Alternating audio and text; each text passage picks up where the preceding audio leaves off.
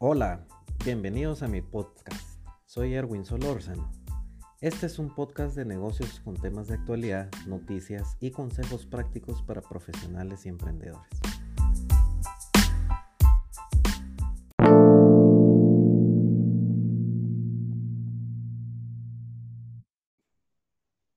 Hola, ¿cómo estás? Bienvenido a nuestro café de jueves. Hoy te quiero platicar del círculo de influencia. Nosotros tenemos factores externos o círculos externos en el cual no tenemos plenamente control y afectan hacia nuestra vida o hacia nuestra organización. Sin embargo, tenemos círculos de influencia en el cual nosotros tenemos ese campo de acción en el que podemos cambiar las cosas, podemos cambiar nuestra vida, podemos cambiar el rumbo de organización. Y eso me recuerda la historia de Luis. Eh, Luis era un joven eh, que nació en uno de los pueblos o aldeas remotas de nuestro país, eh, de una familia muy trabajadora, campesina y también de, albañiles.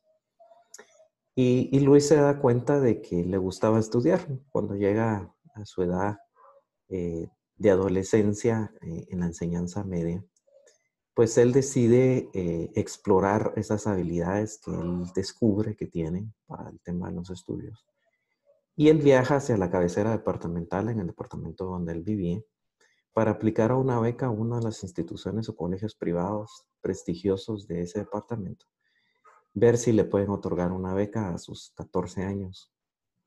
Y resulta que le dan la beca a Luis para estudiar en este colegio. Termina su enseñanza media.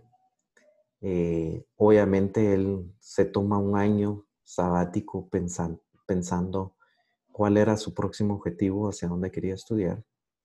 Y él recorta una foto de una universidad, de las tres universidades más importantes del país. Y, la recorta y la pone todos los días en su, en su, en su lugar donde él dormía, porque él seguía trabajando como albañil. Y sus compañeros albañiles le preguntaban, mira, ¿y esa foto, ese edificio, dónde es? ¿Qué es? Y él ahí les contaba la historia. Mira, yo quiero estudiar economía en esta universidad. Eh, está en la ciudad de Guatemala.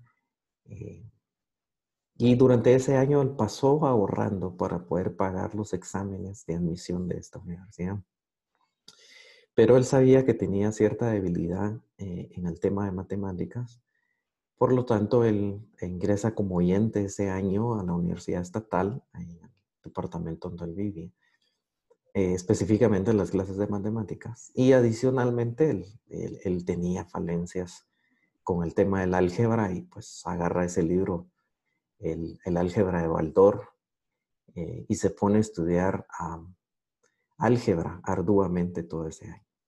Después de haber ahorrado, viaja a la ciudad capital, hace sus exámenes y el día que le van a entregar sus exámenes, lo entrevista esta licenciada eh, y le dice, Luis, eh, aquí está revisando tu expediente. Y ella, mientras va revisando el expediente, se da dando cuenta que es una persona de recursos humanos, de, de pocos recursos. Y él, ella se da cuenta de que los resultados son resultados extraordinarios. Y le dice a Luis, mira, eh, te quiero felicitar, eres alumno de la facultad, bienvenido a nuestra universidad. Y Luis se pone a llorar. Luis llora de la emoción de haber sido aceptado en la universidad y le dice a la licenciada, mire, para mí este es el éxito y el logro de mi vida.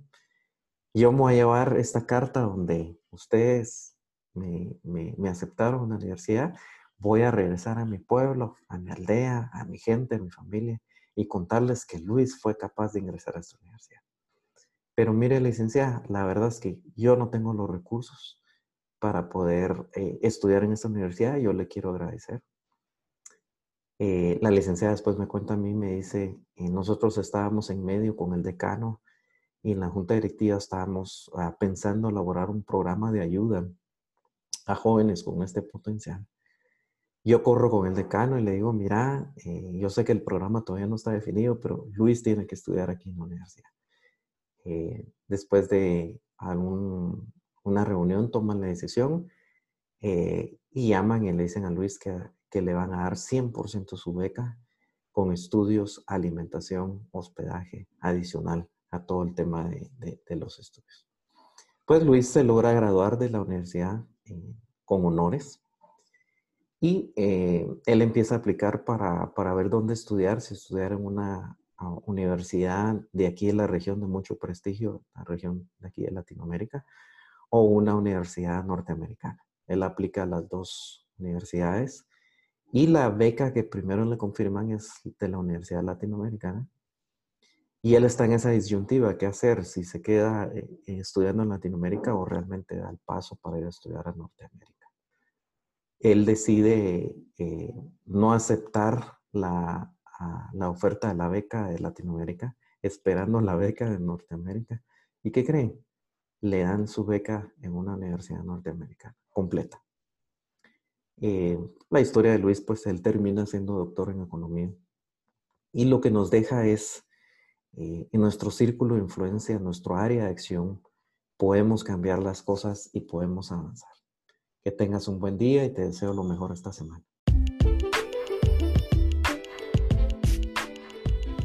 No olvides en dejarme tus comentarios a través de las redes sociales, tanto en Twitter como LinkedIn.